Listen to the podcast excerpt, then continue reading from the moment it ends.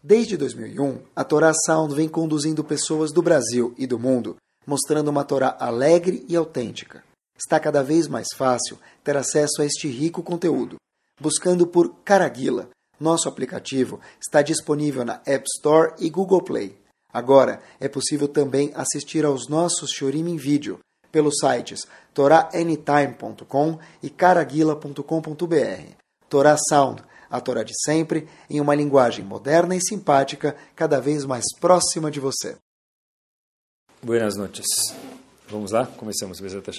Boa noite. Toda noite a gente fala de um tema e o enfoque da Torá sobre esse tema. A gente pega uma me dá uma virtude, alguma característica que a Torá tem a abordar e fala sobre o enfoque da Torá sobre esse tema.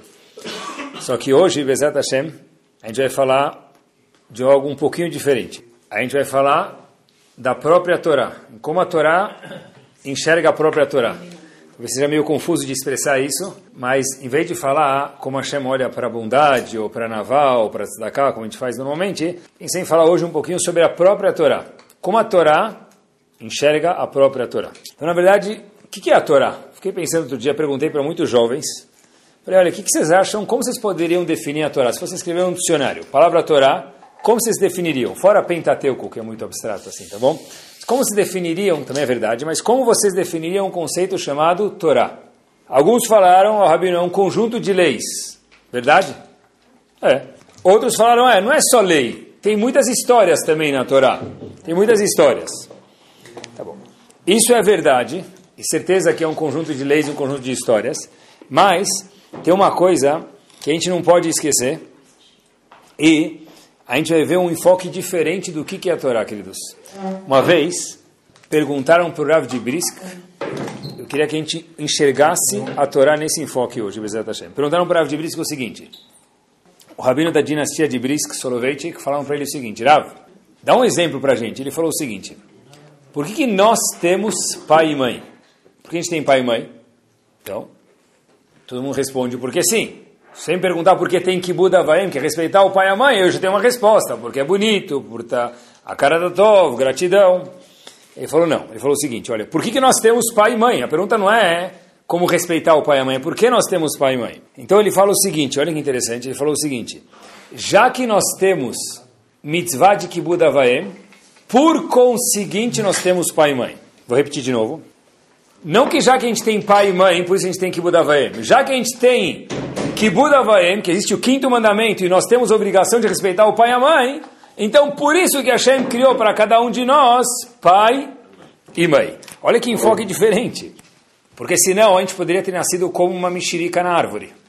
Ah, ia ser estranho. Tá bom, estranho porque a gente não está acostumado, mas igual nascem mexericas, melancias, abacaxi, mamão, banana, ia nascer cada um de nós.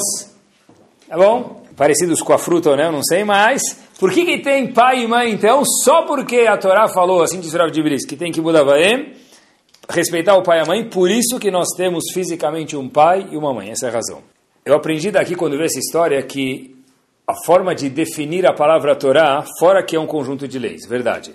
Fora que é um conjunto que tem muitas histórias e aprendizados, verdade. Inclusive a, a palavra Torá, o que quer dizer Torá em hebraico? Horá é instrução. Mas é muito mais do que isso. Olha que interessante. O Rav de Brisk ensina para gente, conforme o que a gente acabou de ver agora, é que a Torá é nada mais, nada menos do que o DNA do mundo. Porque se nós só temos pai e mãe, porque a gente tem a mitzvah de Kibbutz quer dizer, o que gerou, o que nós temos no mundo, o DNA do mundo, a, ma a maquete do mundo, foi a Torá. A Torá, na verdade, é a planta do mundo e arquiteto é a Kadosh Baruch. Estava pensando hoje o seguinte, no Shur, o seguinte. Olha que interessante, se a gente olhar para o primeiro capítulo de Bereshit, é difícil de entender o primeiro capítulo de Parashat Bereshit. Talvez o livro inteiro, mas a primeira Parashat é um pouco mais difícil, mas o primeiro capítulo de como começa a criação do mundo é muito difícil. Vou dar alguns exemplos para vocês. Bereshit bara Elohim et Hashamayim vetares. Aí dá para entender, talvez. No começo da criação do mundo tinha o céu e a terra, de Hashem que o céu e a terra. Mas aí depois começa como que era o mundo Tou Vavou. Quem pode me explicar isso? Não sei explicar. O mundo era confuso. Alguém sabe explicar o que é confuso? Não existia nada antes. Difícil de explicar isso. De repente, eu vou dar dois exemplos, tá? Mais um exemplo. Está escrito em Parashat Bereshit no comecinho da criação do mundo, Veruach Elohim merachefet al O Espírito de Hashem, tradução, pairou, pairava sobre as terras, sobre as águas. Pessoal, o que quer dizer o Espírito de Hashem pairava sobre águas? Não dá para entender. O último exemplo. O que está escrito referente ao segundo dia da criação? Vaihim avdil ben maim lemaim. Hashem no segundo dia separou entre as águas celestiais e as águas inferiores. Meus queridos, eu já vi águas inferiores, águas celestiais eu nunca vi. Então o que quer dizer isso? O que quer dizer tovavou? Confusão. A confusão, Rabino, é o quarto do meu filho, é uma bagunça. Tá bom, mas isso não é confusão da Torá. O que quer dizer que o Espírito de Hashem pairava sobre as águas? Não dá para entender.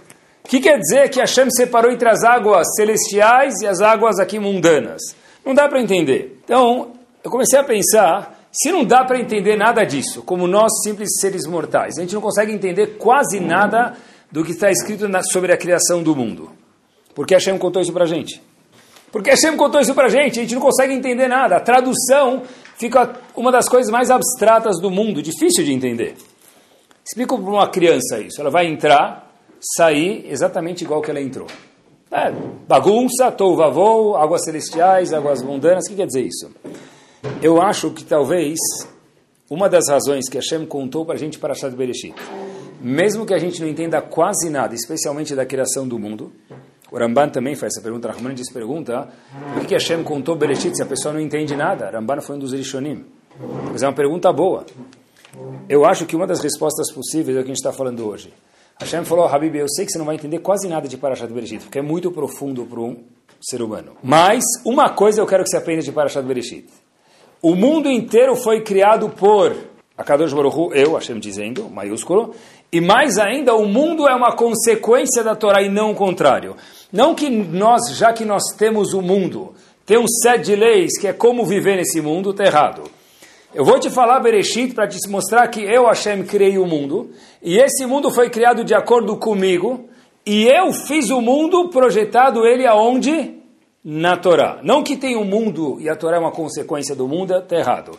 Na verdade, tem a Torá e o mundo é uma consequência da Torá Kedushá.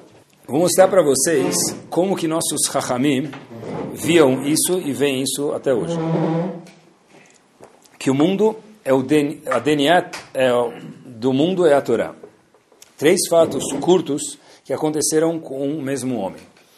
Três casos verificados serem verdadeiros. Um Yehudi chegou uma vez para Avchaim Kanievski e falou para ele, Rav, eu estou com uma dor nas pernas, eu já fui para muitos médicos e eu não sei o que, que tem na minha perna, e os médicos também não sabem.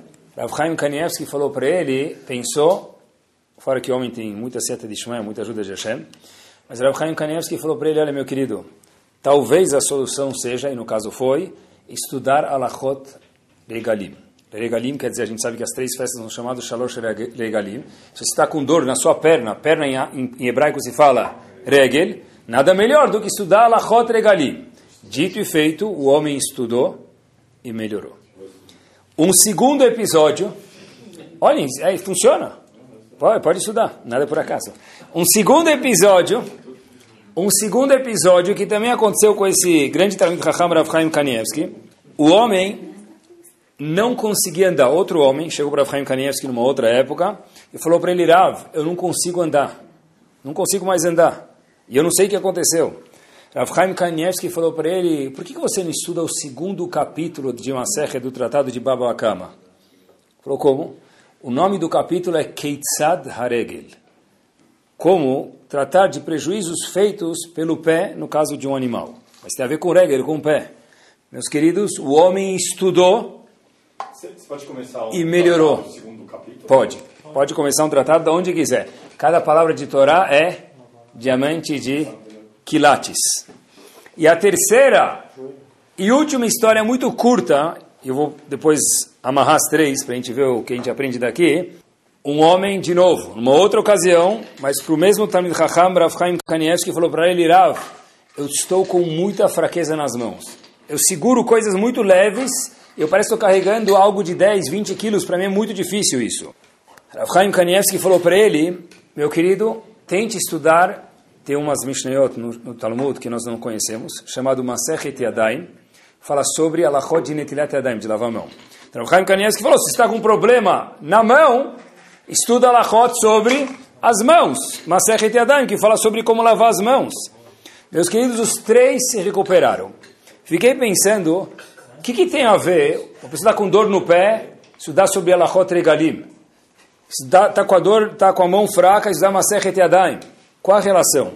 Deve ser, talvez seja a resposta fora, que é um grande Talmud Raham e tem muita ajuda de Hashem, mas talvez junto com isso a gente possa se aventurar a dizer que Rav Chaim Kanievski entendeu que tudo está na Torá, mas mais do que tudo está na Torá. O mundo inteiro foi criado a partir da Torá. Então qualquer problema que tem, eu vou olhar na Torá porque a Torá é o DNA do mundo, não é? Já que eu tenho alguma coisa, eu vejo na Torá como resolver. Não. Tudo começou dentro da Torá. Então, ele falou, olha, dor na mão, estuda lachot das mãos. Dor no pé, lachot do pé. E daí por diante. Um passo adiante, no começo de Mabidbar, primeiro passo de Parashat Bamidbar, quarto livro da Torá. Vou ler para vocês um passuk e mostrar para vocês uma pergunta que o Arachaim Akadosh Avchaim Benatar faz sobre esse passuk. Já leu o passuk mil vezes, talvez nunca pensou na pergunta. Olha que interessante. Diz Avchaim Benatar, sábio do Marrocos, vai daber Hashem el Moshe Bemidbar Sinai. Primeiro passuk de Bamidbar. Hashem falou com o povo aonde, meus queridos? No deserto do Sinai. Be'oel Moed. No Oel Moed, é num lugar do Mishkan, vamos chamar assim. Então presta atenção, vamos devagar. O que, que, é maior, Midbar Sinai ou El Moed? O que, que, é mais abrangente? Midbar Sinai. Então Hashem falou no Midbar Sinai, é o macro, e depois foi mais específico em que lugar Hashem falou, diz o Pasuk, do El Moed, um lugar especial onde Hashem se comunicava com Moshe Rabbeinu. Termina o Pasuk dizendo, quando que Hashem falou com Moshe Rabbeinu? Bechad Lachodesh Hasheni, dia 1 um do segundo mês, é mais abrangente ou mais específico? Específico. Em que ano Bashana Sheni? No segundo ano. Então pergunta Orachaim Akadosh, opa, quando falou da localização, falou o quê? Hashem falou com o povo no Midbar Sinai, falou do grande. Mas em que lugar? Ah, mais especificamente foi colocado um zoom no Oil Moed, um lugar mais específico, na tenda. E quando falou da época, falou primeiro o dia, que é o mais específico, e depois tirou o zoom e foi para o ano. Então pergunta Rav Benatar, cadê a coerência no passuco? Ou você fala o mais abrangente primeiro, ou você fala o menos abrangente primeiro, porque em referência ao local você fala o maior e depois é mais específico, em referência ao tempo você faz exatamente o contrário. Pessoal, olhem que resposta espetacular. Rav Chaim Benatar o seguinte, está errado. Você não leu o passuco direito de Rav Benatar. Hashem falou com o povo no Midbar Sinai. O Midbar Sinai, meus queridos, é muito menor do que o Oel Moed. Porque o Oel Moed, o que, que era? O lugar onde Hashem se comunicava com Moshe Rabbeinu. Então, olha que espetacular. Hashem falou com o povo no Midbar Sinai, que é o grande. Falou, Rahim Akadosh, claro que não. Comparado com Mishkan, com o tabernáculo, com o lugar onde Hashem falava com o povo, Midbar Sinai é peanuts, é fichinha. Então Hashem falou o menos abrangente e depois falou mais, o mais Hashem falou Midbar Sinai, que é o lugar mais simples, e depois falou mais específico, Boel Moed. Exatamente igual ele fez com o tempo. Foi no dia 1 do segundo mês. Foi no dia 1 do segundo mês. Em que ano? No segundo ano. Porque, olha que interessante, no mapa de Hashem, o Oel Moed não é um lugar menor. É o contrário, é um lugar maior. Por quê? Porque no mapa de Akadosh Baruch Hu, o Oel Moed, onde Hashem fala, é o lugar maior que existe. Por isso que o Pasuk está completamente coerente. Assim diz Orachaim Akadosh. Uma vez eu procurei no nosso famoso Rav Google, olhem que interessante, que o que a gente vê nesse mundo, nos parâmetros de Hashem, nem sempre bate com o que a gente procura. Se vocês procurarem o lugar onde morou Hafetz Haim, que infelizmente nem todo mundo conhece, mas quem estuda um pouco de Torá já ouviu falar sobre esse lugar, é chamado Radin. A gente lê em todos os livros da, história de Zohavetz Chaim, é chamado Radin. Procure no, Rav Google, Radin nem existe. Depois de muito tempo de procura, você vai ver que a pronúncia é Radun. E se você colocar no mapa mundi, e colocar dar mais um, e mais um, e mais um, e mais um, você vai ver que é uma cidade que é apontada pelo search do computador como um lugar onde tem muitos bares e provavelmente muitos bêbados rodando por lá. Radin ou Radun nem aparece no mapa. No mapa mundi aqui, ou no jogo War, não aparece. Mas no mapa de Akadosh Baruchu, Radun, quem lá sabe nós, se não é mais importante do que muitas metrópoles hoje no mundo. Por quê? Porque se a Torá é definida, se o DNA do mundo é Akadosh Baruchu, é a Torá, então quem lá sabe, meus queridos, qual é o mais importante e qual é o menos importante? Oel Moed não é o menor, diz o Arachaim Akadosh, é o maior, porque Hashem falava com Moshe Rabbeinu isso é muito mais importante do que todo o Midbar Sinai. Talvez um dos trabalhos do Yehudi nesse mundo, e demora 120 anos para fazer isso, é atribuir os valores das coisas nas nossas vidas conforme o prisma de Akadosh Baruch Hu. Igual que o Oel Moed para Hashem é mais importante do que o Midbar Sinai, do deserto do Sinai. Igual que Iradim talvez seja mais importante do que muitos países e metrópoles no mundo, o trabalho do Yehudi é atribuir o valor correto para o que a gente vive conforme o que Hashem quer. Olha que interessante. Quanto vale um filho dentro da Torá Kedoshá? A psicologia já teve muitas ideias. Quanto vale um casamento no mundo? Se é que tem casamento mais hoje no mundo, quanto que vale? A Torá tem um valor para isso. Quanto vale o rinur dos meus filhos, a educação dos meus filhos? Inclusive, quanto vale o dinheiro na vida da pessoa? Tem valor? Tem. Quanto? Procura na Torá. Todo o valor, pessoal, de cada uma das coisas, eu quero atribuir o valor correto no prisma de Akadosh Baruch eu preciso olhar para o DNA do mundo. Qual o DNA do mundo? A Torá. O mundo não veio como está aqui e, portanto, a gente precisa ter um set de leis. A Torá não concorda com isso. Nós só temos pai e mãe como disse o Rav de Bris, por causa do Kibbud Avaim. Já que tem Kibbud Avaim, então Hashem falou, você não vai nascer numa árvore igual um mexerica. Vai ter que ter pai e mãe. Dá para entender, olhando assim, algumas histórias aconteceram relativamente há pouco tempo com o Bnei Israel, com o nosso povo. Olhem que interessante, pessoal. Senão não daria para entender se, se não fosse que eles olhassem, olhassem, enxergassem a Torá nesse prisma. Na década de 50, tem uma família, não sei se é famosa, Schreiber, mas é, esse é o fato o que aconteceu exatamente assim. O senhor dessa família, lembrem-se que década de 50, a escassez de comida em Israel, a situação econômica e era muito devagar e muito difícil lá, muito precária. Essa família Schreiber fez um ciúme, terminou um tratado do Talmud, fez um ciúme, o pai, e fez um ciúme muito mais do que a gente imagina. Talvez hoje fazer ciúme, sushi, etc e tal, bonito, e tem que se fazer mesmo, mas é uma coisa que talvez seja um pouco mais acessível. Antigamente era muito difícil. E ele fez um mega banquete. Então as pessoas que vieram lá perguntaram para o dono da festa, falou, Habibi, ciúme do que para toda essa fartura? O senhor terminou o quê? Terminou o chassi inteiro, todo o Talmud? Ele falou, não, eu terminei um tratado do Talmud chamado Moed Katan, que muitos aqui provavelmente nem escutaram. Aí as pessoas falaram, começaram a pensar para si próprias, olha, um perguntou para o outro, mas, poxa vida, esse tratado do Talmud tem 20 e poucas páginas. Tem tratados que têm 170 páginas. Um banquete todo esse para 20 e poucas páginas de Masechet Moed Katan, desse tratado do Talmud. O indivíduo falou, olha, obrigado pela pergunta, vocês me ajudaram a fazer o meu discurso. E aqui vai o discurso do meu Siu. Ele levanta na frente de todos e fala o seguinte, olha... Pessoal, olhem o que é Torá, olhem como eles viam Torá. Eu sou um dos poucos que contou muitas histórias, mas são poucas pessoas, que sobrou de Auschwitz. Aquele campo que quem entra lá com o guia, vê gente entrando, mascando chiclete, bebendo água, comendo, mas a gente não tem nem ideia, com todas as histórias, eu com o melhor guia do mundo, eu costumo sempre dizer para quem, quando eu vou com alguém, ou conto alguma história, eu falo, uau, tudo que a gente escutou e a gente sabe, talvez não seja 10% do que foi a verdade. Porque o que, quem sobrou para contar não sobrou 10% das pessoas.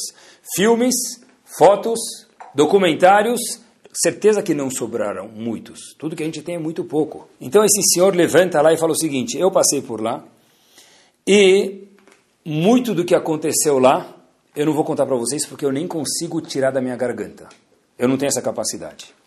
Mas tem uma coisa que eu não quero esquecer. As pessoas começaram a olhar e falaram o quê? Falou, olha, em cima da minha cama, se a gente pode chamar aquele estrado de cama, naquela triliche, havia uma pessoa que eu não conhecia muito bem, mas o nome dele era Yosef Hatzadik. Ele morava em cima de mim. E durante todos os dias eu vi ele movendo os lábios. Eu não sabia o que ele estava falando, mas de alguma forma ele devia estar fazendo alguns terrilim para Hashem, alguns salmos, alguma reza de Shaharit, Mincha, Arvit, eu não sei o que ele estava fazendo, mas ele estava constantemente mexendo os lábios. Era incrível. O nome dele, Yosef Atzadik, mesmo que eu não conhecia, era feito sobre medida para ele, Yosef o Justo.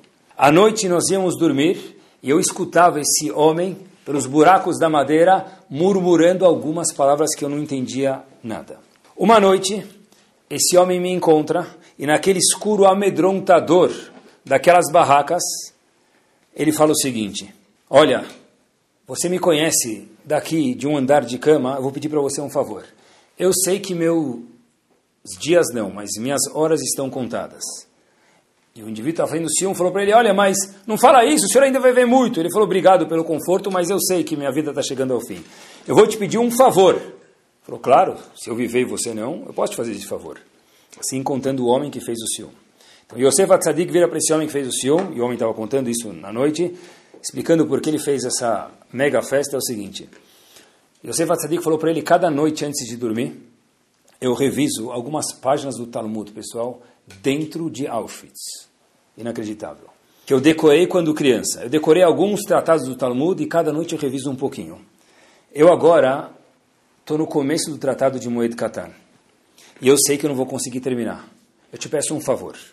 Se você conseguir sair desse lugar mais escuro do que noite, faça um favor para mim. Por favor, termine o tratado Leilu Nishmat, a minha pessoa. Então disse aquele senhor, por que a festa? A festa não é pelo tratado de Moed Katan que eu estou estudando. Porque de fato, como vocês perguntaram, até pensaram, é um tratado pequenininho, eu não terminei o chassi inteiro. A festa é porque tinha alguém dentro de Auschwitz que estava falando para si mesmo, olha, eu não posso ir embora daqui sem terminar o tratado de Moed Katan. Meu amigo, essa é a preocupação. A preocupação de um ser humano normal, e que certeza Hashem entenderia, é: eu quero mais uma casca de batata. Eu quero saber onde está meu pai, minha mãe, meu filho ou minha filha. Não. O que me interessava na hora, disse Yosef Atzadik para aquele indivíduo, é: por favor, quando você vai fazer o tratado de Moed Katan? Quando sair daqui, por favor, não esqueça de mim, da minha memória terminando uma Sechet Moed Katan. Por isso que em 1950, quando mal tinha pão e água em Israel, esse homem falou, preciso fazer uma festa de bar mitzvah para esse Sium, como se fosse. Por quê? Porque tinha um homem em Auschwitz preocupado com isso. Por quê? Porque eles viam que a Torá, meus queridos, era o DNA do mundo. Não é que eu estudo quando eu tenho tempo. É que sem Torá eu não tenho vida. Gerações passadas entenderam isso. Vou contar para vocês mais uma história que me chamou muita atenção. Tinha uma pessoa, o personagem também não é famoso, mas a história fica com certeza. Rav David Blinder.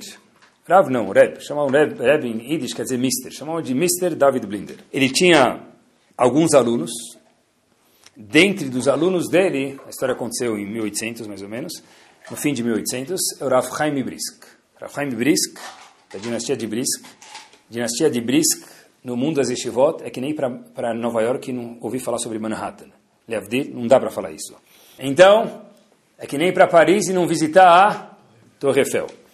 Mais do que isso, sem comparação, mundo de Torá, sem escutar da dinastia de Brisk, das estivot de Brisk, Rav Chaim Brisk, talvez seja o que a gente possa comparar.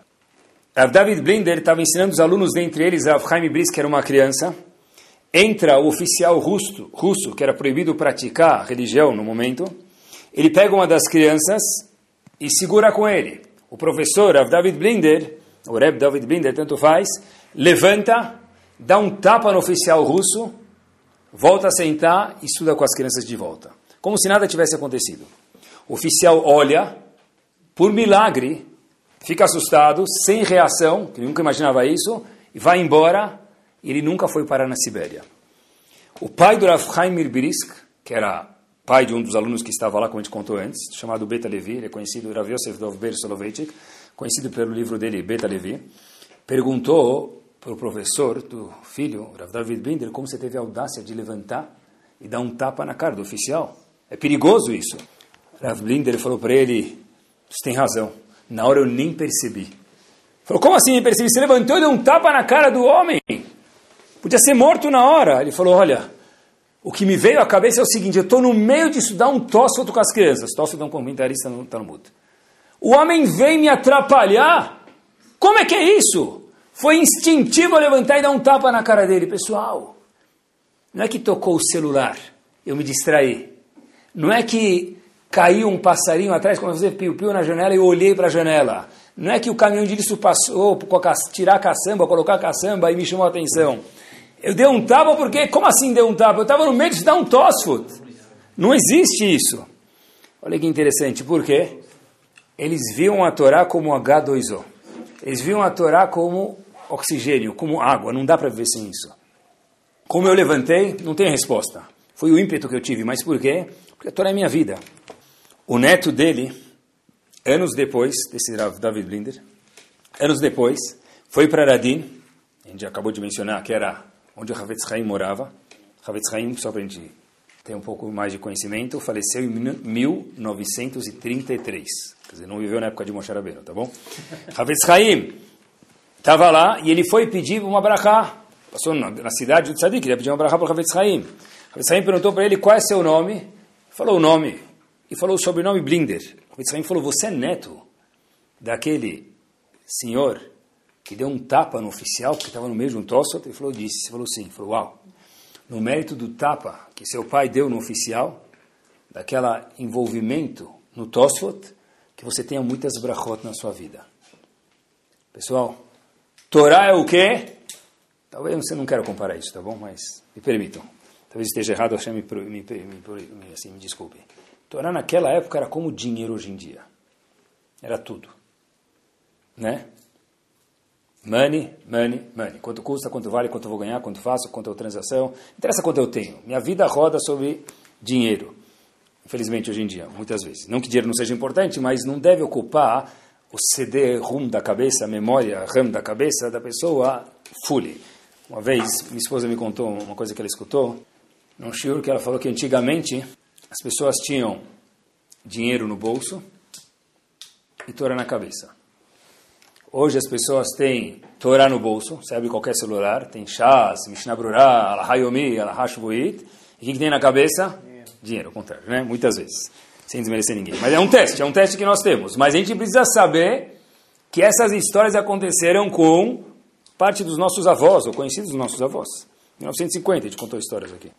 E quando se fala de Torá, que é o assunto de hoje, em Sefer Vaikra, que fala sobre quase que o Sefer inteiro, ou grande parte, a gente possa dizer assim, korbanot, sacrifícios. Tem uma regra no começo de Sefer Vaikra, Iravish faz uma anotação espetacular, que ela é a coisa mais verdadeira do mundo. Quando você vai trazer um korban chamado Olá, Olá é um korban que é o único korban que é sacrifício que é trazido completamente para Hashem. Todos os outros korbanot, ou o dono do korban come, ou o Kohen come, o korban Olá, que é um chamado Olá, Olê sobe, é o único korban que ele é completamente queimado para Hashem. Quer dizer, um korban mais elevado que, que tem. Está escrito na Torá, aonde eu vou trazer esse korban? Em que lugar do Mishkan? El Petach Ohel Moed. Acrivelo. E acrivu. Você vai trazer o korban na frente do Ohel Moed. Ohel Moed, o que, que, que acontecia no Ohel Moed? Hashem se comunicava com quem? com Moshe Rabbeinu, tete a tete, boca a boca, 24 horas por dia, 7 dias por semana. Ravish o seguinte, porque Hashem falou para a gente que você traz o Korban, ele peta Rol Moed. O que, que isso interessa? Que lição tem para a gente aqui? O Mishkan não existe mais. Diz Ravish o seguinte, meu querido, um Korban vem da palavra Karov. Karov quer dizer o que? Qual a função de um Korban? Aproximar o homem para Kadosh Baruch Hu. Aonde tem que ter trazido o Korban? diretamente na frente da onde? Do óleo moed. O que, que tinha no óleo moed? Moshe Rabbeinu falando com Hashem estudando o Torá. Zravich, o seguinte, uma pessoa que quer se aproximar de Hashem tem um caminho só, Torá.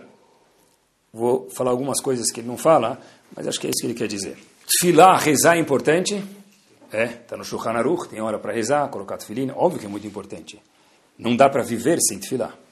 Mas a tefilá é parte do processo do homem se comunicar com Hashem. Mas o homem se aproximar de Hashem, ficar conectado com Hashem, ficar ligado em Hashem, verastich lilolam, ficar amarrado em Hashem, só tem um jeito. Qual o único jeito? Através de Torá. El petach ou el moed. Se você quer trazer um korban, se aproximar de Hashem, saiba que tem que ser sempre na frente do el moed. Não é à toa que no Shulchan Aruch tem uma pergunta. O que, que tem mais santidade, uma sinagoga ou um betamidrash, uma casa de estudo? Shulchan Aruch pergunta. O que, que tem mais santidade, uma casa de estudo, betamidrash ou uma sinagoga? Pessoal, o Shulchan Aruch, no Siman Kuf Nun Gimel, 153, fala para a gente o seguinte. O Betamidrash, a casa de estudo, tem mais santidade do que a sinagoga. Ninguém falou que a sinagoga não tem santidade. Mas se a gente pudesse medir, entrar lá com raio-x espiritual, o que, que bomba mais santidade? O que, que transita mais santidade o Betamidrash, muito mais do que o Betacneset. Pode-se tocar um Betacneset, uma sinagoga, e transformá-la num Betamidrash, uma casa de estudo. O inverso não é verdadeiro. Nesse mesmo capítulo do Shulchan Aruch, na Laha 6, olhem o que está escrito.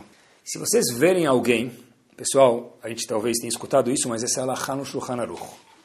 Se você vê alguém que tem um Sefer Torah numa sinagoga, pergunta o Shulchan e você vê essa pessoa vendendo um Sefer Torah. Você ficaria bravo com ele. Vai vender o Sefer Torah? Que ridículo é isso. Você não tem vergonha? Por mais aproximado, religioso ou menos, próximo de Hashem no momento, não se vende um Sefer Torah. Diz o Hanaruch está enganado. Tem casos que pode vender. Diz o Hanaruch, um exemplo que pode se vender é para estudar a Torá. E acrescenta para a gente os comentaristas o seguinte, mesmo que só tenha um Sefer Torah na cidade inteira, quer dizer o seguinte, Kohen Aulei, Amod Bechavod, vai subir aonde? Não tem onde subir, porque não tem Sefer Torah. Você vai vender o único da Sefer Torah da cidade. E o Shulchan pode vender um Sefer Torah para que as pessoas, se for o caso, estudem Torah. Não pode vender um Sefer Torah para outras coisas. Para isso pode. Por quê? Porque nos olhos de Akadosh Baruch Hashem entendeu que a única forma de se aproximar dele é através da Torá. Todo o resto é importante. Mas como eu disse, se aproxima de Hashem através da Torá. O Ravaram Kotler costumava dizer que na Tfilah, na reza, eu, ser humano, me comunico com Hashem. Quando uma pessoa estuda a Torá, olha que brilhante, a Kadosh Baruch se comunica, se conversa com a pessoa. De novo, a reza é eu me comunicando com Hashem, eu falando com Hashem. Quando eu estudo uma Gemara, uma Mishnah, alguma coisa, é Hashem se comunicando comigo. Daqui aprende o Mishnah Brurah dessa Lahá, que pode vender um Sefer diz o Mishnah Brurah, Mikan Tochacham Megullah as palavras do Havetz Haim, daqui tem uma advertência grande, uma lição grande. Aquelas pessoas que falam que suportar a Torá não é importante. Como assim suportar a Torá, manter a Torá não é importante? Pode vender um Sefer Torá para que haja estudo de Torá e para outras coisas não pode. Daqui a gente vê quanto que é importante o estudo da Torá, aproximar de Hashem, o único jeito que tem é Torá. Não tem outro jeito. A gente vê muitas vezes que as pessoas tentam se aproximar se a pessoa falar Teilim durante o dia, sem desmerecer, porque toda mitzvah vale muito, Deus me livre, quem, quem somos nós para desmerecer? Mas se eu tenho tempo para falar Teilim, eu tenho que, junto com esse tempo, achar um tempo, homem, que tem uma obrigação de Torá, estudar a Torá. Porque com Teilim eu faço uma parte, mas a conexão que eu tenho que ter com o Kadosh Baruch eu nunca vou ter se eu não estudar Torá. Aonde se traz um korban, ele petach ou el moed, na frente do el moed. Por quê? Porque sem Torá um Yehudi ele está vazio. É um carro vazio acelerando, ele reza, ele faz tudo, mas é de forma muito artificial. Eu vejo isso muito claro. Quando a gente vê pessoas que rezam normalmente, a gente sem julgar ninguém, a gente vê que a pessoa ela tem uma consistência maior. Porque ele estuda, tem uma bagagem. Uma pessoa que só faz tefilá, só, Deus me livre, mas comparando com Torá. Se ele só fizer isso, então o homem, pessoal, ele está deixando, já está tá rodando vazio dentro dele. Não tem Torá. O que, que, é a Torá? A gente está falando de Torá. A Torá é a vontade de Akadosh Baruch Hu, Hashem. Como é que nós conhecemos Akadosh Baruch Hu? Como é que um simples homem, como todos nós, por maior que seja a tecnologia, nós somos simples homens ainda, como é que a gente, se comparados com Hashem, obviamente, né? Como é que a gente pode conhecer Hashem? O que, que é Hashem? Não dá para definir. Nossos sábios falam para a gente que a Torá Kedoshá é de alguma forma ou outra é um raio-x no cérebro de Akadosh Baruch Hu, uma forma que o homem consiga entender. Quer dizer, a Torá é um raio-x no cérebro de Hashem. Se eu quero conhecer Hashem com a única forma, a Torá. Se eu não fizer isso, como é que eu vou conhecer Hashem? Como que eu sei quanto Hashem se importa com bondade, ou com humildade, ou com orgulho, ou daí por diante? Através de olhar na Torá. Se eu vejo a forma com a qual os avós reagiram, que Hashem reagiu para eles, para as atitudes dele, eu falo, oh, é isso que Hashem é. Se eu não estudo, como é que eu vou saber o que Hashem quer de mim nesse mundo? É impossível. Quanto mais a pessoa estuda a Torá, e nunca tem fim, cada um conforme o tempo que ele tem, mais a pessoa sabe o que ele veio fazer neste mundo. Pessoas inteligentes têm, em algum momento da vida, não sei se a palavra certa é crise, dilema. O que eu estou fazendo aqui? Sou inteligente. Muitas pessoas passam talvez 120 anos e não percebem isso. Eles vão falar, o que, eu estou fazendo aqui? Eu vim trabalhar, trabalhar, tá bom, tá certo. Tem que trabalhar, tem que ter filhos, tem que casar, mas para quê? Eu prefiro não pensar para não me assustar. Não é a reação certa. A reação certa é, eu quero saber o que eu estou fazendo nesse mundo. Porque Hashem colocou meu peão no tabuleiro. Eu fico rodando, paro no ponto de partida, rodo de novo, uma bruco mais um aniversário. Abalmil Ashri. Mas para quê? Diz o Gaon de Vilna, eu vi essa semana, me assustou. Na época do antigamente, na época da Gemara, da época dos profetas, uma pessoa queria saber, me assustou quando eu vi isso, o que, que eu estou fazendo nesse mundo? O que, que ele fazia? Pessoal, li dez vezes porque eu não acreditei, diz o Gaon de Vilna, ele ia para um profeta e perguntava para ele qual é a minha função nesse mundo? Qual é o meu papel nesse mundo? Qual é o meu papel nesse mundo? Hoje em dia nós não temos profetas. O que, que sobrou para a gente? que, que eu estou fazendo nesse mundo? Qual a minha missão? Os profetas não existem mais. Se tem, eu não conheço. A época da profecia terminou já faz tempo. Através de nós lermos a Torá, a gente não vai ter tão preciso quanto na época dos profetas, através de eu ver as minhas habilidades e os meus defeitos e ver o que, que Hashem quer na Torá Kedoshá, a pessoa chega o mais próximo possível e Bezat Hashem vai acertar na mosca a missão dele. Porque é impossível que se nós não temos profetas, eu pergunto, olha, sempre pergunto para as pessoas, qual a tua missão? Não dá para saber. Hashem vai te cobrar por isso ou não vai? Vai. Que ridículo. Não dá para saber, mas Hashem vai me cobrar por isso? Não faz sentido, Hashem é o mais justo possível. Tem que ser que nós não temos profetas, tem razão. Mas tem que ser que através de eu estudar a Torá, através de eu conhecer a Torá, ver as minhas habilidades e meus defeitos, certeza que eu vou esbarrar e acertar a minha missão. É impossível não fazer isso. Porque é possível que Hashem vai cobrar de alguém alguma coisa que ele não tem como saber. Rav Shach, Zichron Libraha, costumava dizer, eu li isso aqui faz é, 2007, eu li isso aqui faz 10 anos, eu nunca esqueci. A Averá Gdolá, diz Rav Shach, a maior haverá que existe qual que é? Beioter, maior, Lihiot Amaret, ser ignorante em Torá. Diz Shach, eu li isso aqui faz 10 anos, estava nas férias, uau, mudou meu dia haverá Gdolá Beyoter, haverá maior que existe. Qual que é? Lihiot Amaret, ser ignorante no âmbito de Torá. Uma vez escutei, todo mundo sabe Batel Beshishim. Ele nem sabe, nunca estudou Kashrut, nunca estudou sobre a roda de Kashrut. Uma vez ele estava, de, depois do, do, Shaharit, antes do Ibihania Ben Akashaomer, ele falou, Batel Beshishim, Torá Veyadir. Então tudo na vida que cai agora é Batel Beshishim. Né? Uma vez eu lembro, estava estava num hotel em Israel com, com uma pessoa, a gente tinha feito algumas coisas que precisava fazer. Aí o indivíduo falou para mim, Rabino, vamos dar um mergulhão na piscina? A gente trabalhou muito hoje. Eu falei, vamos. A gente entrou lá, aí ele falou, deixa eu perguntar só se tem alguma pessoa na piscina, alguma mulher aí para a gente poder entrar. A gente foi lá, tinha um salva-vidas lá na porta, um israelense. Sabe o que quer dizer xixi em hebraico? 60, né? Aí ele falou assim para a gente, lembro como se fosse hoje. Ele falou, ó, oh, tem uma mulher aí, mas é bater bexixim. Mais de 60 anos? Mais que 60 anos, né? Escutou a expressão bater bechishim? That's it, né? Queridos, não dá para viver. Isso é ser ignorante em Torá. Isso é viver com a uma alahá que eu aprendi antes, sem desmerecer Deus me livre, Behanem Ben. Eu escutei uma alahá assim, no caminho assim do CAC, assim, saindo da sinagoga, bater bechishim. É o que eu sei, por exemplo, tem mais coisa do que isso. Como que uma pessoa pode combater a assimilação?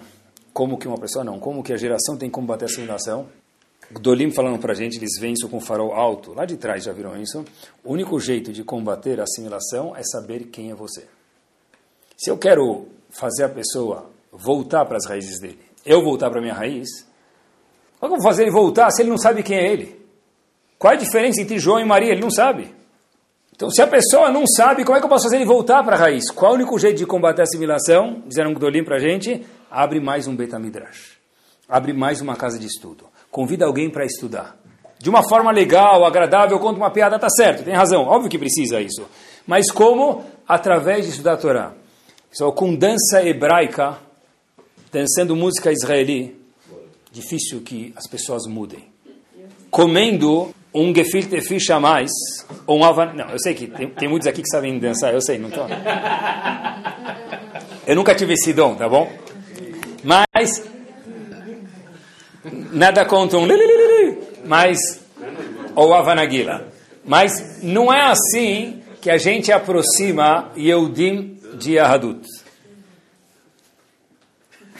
Eu sei que vocês querem que eu fale, não vou falar. Não é, não é assim que a gente aproxima Yehudim de Yahadut. Ah, eu fui num lugar uma vez, e me falaram, Rabino, a gente tem uma programação judaica na nossa sinagoga, fora de São Paulo. Obviamente que eles tentam toda a criatividade.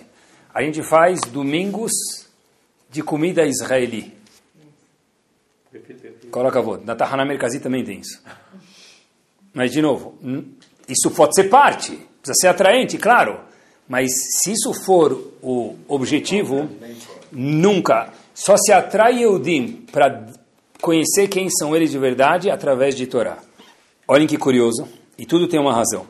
Quando alguém sobe na Torá e ele vai numa sinagoga ashkenazi, eles falam, qual é teu nome, filho de? Pai. Do pai. Eles perguntam, Avraham, Yitzhak, Ben Yaakov, ou o que for. Olhem que curioso. Isso. O que for. Não é o nome, filho do pai. Ebermin, filho de quem? Agora, eu lembro uma vez que uma vez eu era gabai na minha shiva. Era gabai na. E, e era shiva Ashkenazim. Então eu tinha que falar. Eu fui, no, fui o rabino pediu para eu chamar uma pessoa, eu fui chamar. Os Ashkenazim chamam pelo nome, né? Então eu fui no lugar do indivíduo, ele me falou o nome, eu tinha que voltar até abrir mar para chamar. O indivíduo tinha três nomes e o pai tinha três nomes. Eram aqueles nomes que eu não entendia nada. Então eu falei, meu Deus, não posso perguntar para o cara de novo. Eu lembrava que o último nome dele é Yankel. Ah, Yankel Shlishi. Falei, ele sabe que é ele, eu sei que é ele, ele vai subir. O cara veio, funcionou. Mas o costume dos Ashkenazim é chamar o fulano, filho de Ciclano, nome do pai. Agora olhem que curioso, quando pessoas não próximas da gente, que ninguém precise, precisa de refuash lemar de cura, o que, que a gente faz? Fala o fulano o nome da mãe. Mas por que, que às vezes é pai, às vezes é mãe? É discriminação isso. É para participar os dois? Por que, que na Torá é o pai e na refuá, na cura, é a mãe? Diz o Ben Ishai, o Ben Ishai tem um livro de perguntas e respostas chamado Torá Lishma, ele fala para a gente o seguinte, quando a pessoa sobe na Torá, a gente quer saber o nome dele, então ele fala o nome do pai. Quando a pessoa quer refuá Shlema, que é cura, ele precisa de um mérito. E mérito, diz o Ben Ishai, a gente fala o nome da mãe. Por quê? Porque a mulher não tem a verá de Bitur Torá, porque a mulher não tem a mitzvah de estudar Torá, então não tem a verá de parar de estudar Torá. Então se eu quero que o homem tenha, o homem e a mulher, tanto faz, tenha uma mitzvah, eu quero que eles tenham mérito, melhor dizendo, não mitzvah, obrigado, mérito, eu falo o nome da mãe, por quê? Porque aí não incrimina nenhum, uma fuligem de Bitur Torá, porque a mulher não tem essa obrigação. Ah, mas a gente falou agora de Talmud Torá, Talmud Torá, Talmud Torá, onde a mulher participa nisso? tudo que o marido estuda duplica e fica uma unidade para ele uma unidade para a mulher. Se o marido não estuda, a mulher tem que pegar a colher de pau, bater na cabeça do marido com uma almofadinha cheirosa e mandar ele para o CNIS. Porque se ele não estuda, ela não está estudando também, é grave isso. O marido tem a obrigação de estar no. E a mulher também tem. Qual a mitzvah da Torá? Incentivar o marido a estudar a Torá. Olhem que curioso, já que a gente está falando de nomes, uma vez perguntaram para o Vad Yosef, se não sabe o nome da mãe, precisa falar de Fuashlema, o que, que faz? Chegou lá no Mishiberach e não lembra o nome da mãe. Então se fala o nome do pai, diz Rav Yosef. Fala o nome do fulano com o nome do pai. Se não sabe nem o nome do pai nem da mãe, pergunta, só sabe o nome da pessoa. Não que, ele, não que o doente não sabe, a gente não sabe. O uma vez falou, fala o sobrenome dele. Fala Yankel Godorovsky. Pronto. Fala o nome e sobrenome. Resolvido. Bom, mas voltamos. Voltamos. Por quê? Porque a Torá, na verdade, é o DNA do mundo, a Torá é o que sustenta o mundo. Viram isso? E quando se fala de kiruv, de aproximar, o único jeito de se aproximar, obviamente, de uma forma agradável e gostosa, mas tem que ser através de Torá. Só para terminar, parte da cultura geral, já que a gente está falando de Torá, quando a Torá foi dada? Aonde ela foi dada? A Torá foi dada mais ou menos 3 mil anos atrás, correto, mas foi dada no Har Sinai. É, verdade, mas não. Sério? Noah veio antes de Har Sinai, segundo a da Torá, muito antes do Har Sinai. Noah estava mais ou menos no ano mil da história. Noah sai da arca e ele, e ele sai com sete espécies de animais ksherim e, uma, e um, sete pares de animais ksherim, que né, pode ser kasher, e um par de animais que não são espécies kasher.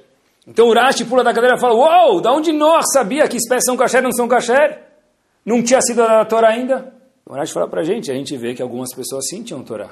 Por exemplo, tinha uma estivá muito famosa, Shem Ever. Foi muito antes da Torá ser dada. Epa, então o que, que mudou? Manistana, entre Har Sinai e não Har Sinai. Se a Torá já tinha sido dada antes, Noach estudou Torá. Shem e Ever tinham Torá e outras personalidades também. O Talmud conta pra gente que todos os avós, Avram, e Yaakov, cumpriram a Torá de Aze. Eles vieram antes de Har Sinai, antes da outorga da Torá. Então o que, que mudou? Tem duas respostas para isso breves. Uma resposta é que antigamente, antes da Torá ter sido dada, era para o membro VIP. Avram tinha, Yaakov tinha, Noach tinha. Mas a torcida da Gaviões sem desmerecer corintianos ou mancha verde ou o que for, não tinha. Era só para membros seletos. É só para quem tinha cadeira cativa lá no estádio. Depois que a Torá foi dada, para quem a Torá foi dada? Para todo mundo. Meus queridos, quem é todo mundo? Qualquer um. Não faz diferença quem é. Porque quando Hashem contou o povo antes da Torá, ele falou quanto, qual o número que tinha? 603.550 pessoas. Fala 600 mil pessoas, diz Feinstein para a gente, não. Hashem foi específico para contar para a gente o quê? Não interessa quem você é. Você é contado igual o maior gigante, e se é que a gente possa falar assim de Yehudi, a maior formiga e o maior gigante são contados iguais. 603.550 pessoas. Então a primeira diferença que tem é que antes é para alguns membros VIPs e outro não. A segunda diferença que tem é que antes de receber a Torá, era bonito estudar a Torá era nobre, mas não era obrigado. Como a gente falou no shur passado, depois que receberam a Torá, virou algo obrigatório. E quando é algo obrigatório, o mérito ele é muito maior. Mas eles então, estudavam da onde? Eles estudavam a Torá, como eles estudavam a Torá? Boa pergunta. Como os avós estudavam a Torá? Ótima pergunta. O Ramban Nachmanides fala para a gente que alguns tinham acesso à Torá, mesmo antes dela ser dada. Eles tinham a Torá. Tinha a Torá, recebiam a Torá de Hashem, alguma profecia, tem outra resposta para isso, mas o que vem agora o momento é que eles já tinham a Torá, mas o que mudou de antes e depois, ou era aqui para alguns membros VIP, a segunda resposta que a gente falou de antes de, de dar a Torá e depois, era que antes era uma coisa bonita, era fofa cumprir a Torá. Depois que a gente recebeu a Torá, virou uma coisa obrigatória. E eu vejo isso com meus olhos, queria falar para vocês, quando a gente está falando de Talmud Torá, nessa fase final, é o seguinte, tem pessoas que, será que outras pessoas estudam, eu pessoalmente estudo, falam, Rabino, nunca estudei Gemara, nunca estudei Torá. Podemos começar a estudar? Eu falei, claro, a gente vai começar mais devagar, mas vai. Pessoal, pessoa nunca estudou Gemara na vida. Chega a Hagim, tem Yom Tov, não dá para estudar. Então, a gente fica uma semana sem se ver, ou nas férias fica um período sem se ver. Pessoal, não é uma vez, é algumas vezes, Rabino, Dá para estudar em algum momento? Eu falei, mas é um Tov, hoje não dá para mim para São Paulo. Ele falou, mas eu estou com saudades, eu não consigo, eu, eu viciei nesse negócio.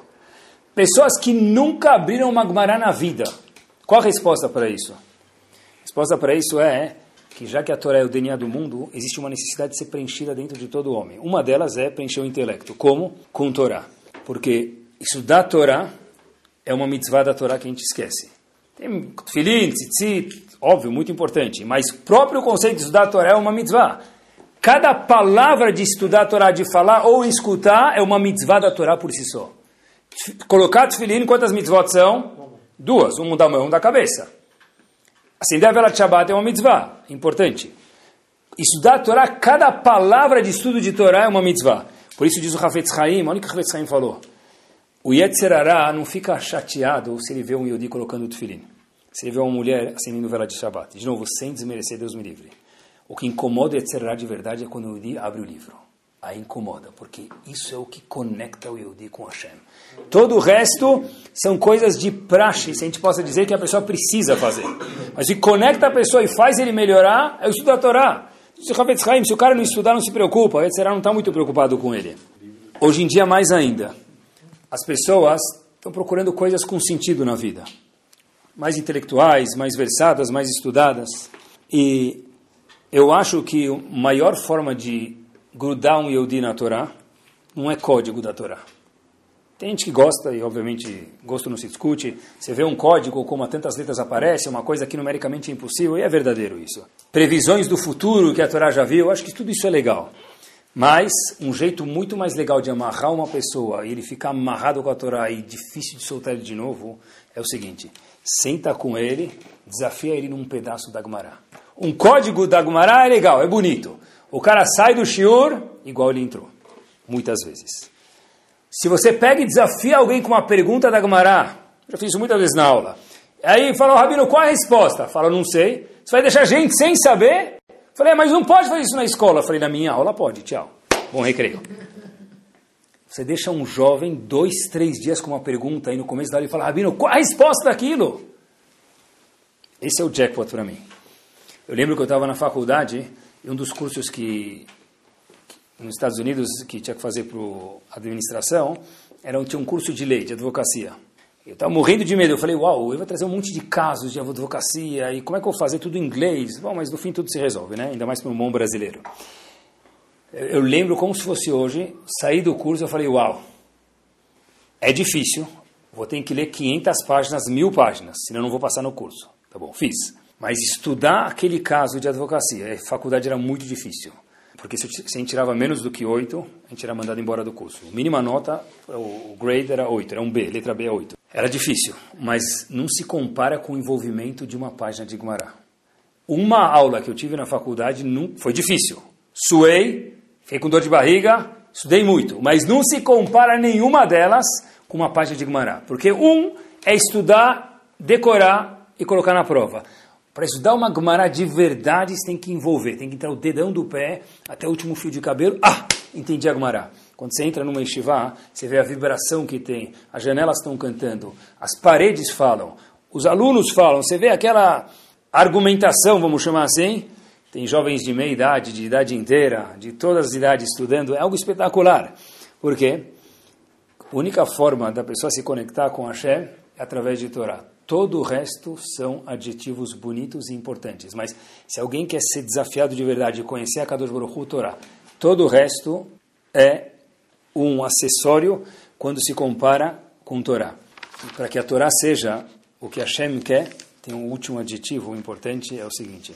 Uma vez, o Stipler falou, Rav Yaakov Kanievski falou o seguinte, o nosso trabalho, só olhem que palavras sábias resumidas, é pegar a Torá Kedoshá que nós recebemos de Moshe Rabbeinu e sem mudar ela.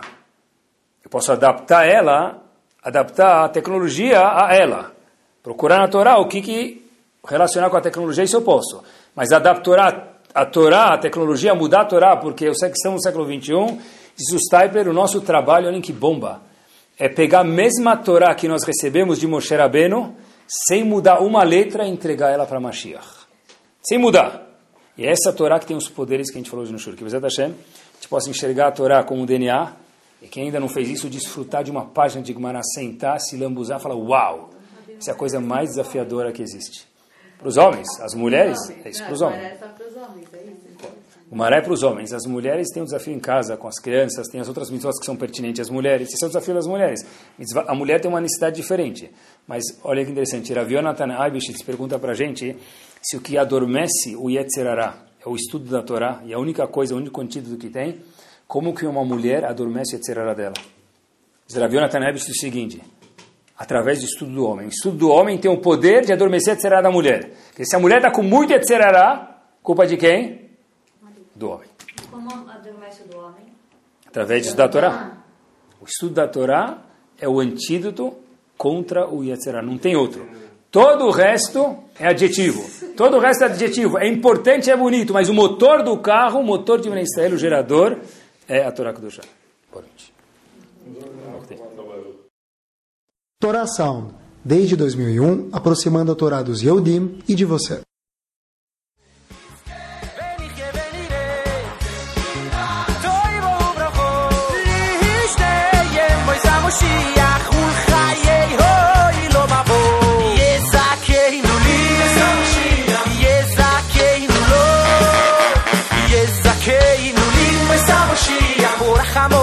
saquei no Lois.